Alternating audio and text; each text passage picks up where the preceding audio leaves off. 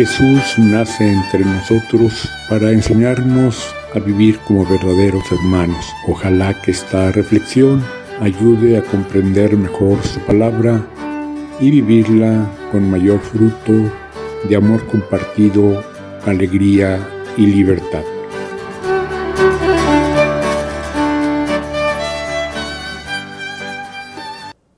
Comenzamos ahora el Adviento, este tiempo de preparación para celebrar con mayor plenitud, con mayor fruto espiritual el nacimiento de Jesús. El adviento es tiempo de oración, de austeridad, aunque pues aquí en México, con la fiesta de nuestra Madre Guadalupe y en Oaxaca más, con las fiestas de nuestra Madre de Juquil y la Soledad, pues nuestro adviento tiene este tono festivo. Por eso la advertencia de la palabra de Dios este domingo que nos invita a la vigilancia es importante. No están peleados la preparación para la Navidad con la fiesta, pero sí es necesario que no nos desvíen los aspectos mundanales, ruidosos, superficiales de la fiesta.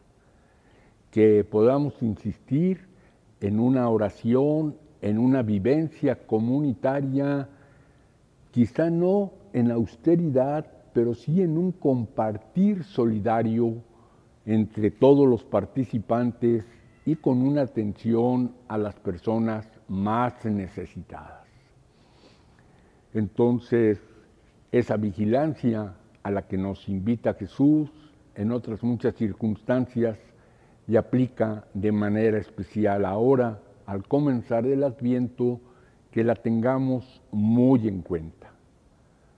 Y allí, pues esa práctica que se nos recomienda de el examen de conciencia, ese estilo de oración que nos lleva a ver de qué manera hemos estado viviendo, que le podamos dar el tiempo conveniente, no nada más para descubrir cuáles han sido las faltas, los pecados, para después llevarlos al sacramento de la reconciliación, sino también por dónde nos ha movido el Espíritu Santo, de qué manera hemos respondido para que podamos captar la diversidad de sus impulsos y responder de la manera más favorable, de modo que podamos vivir verdaderamente como hijos de Dios, como hermanos de Jesús, como pueblo suyo, que recordamos hace ocho días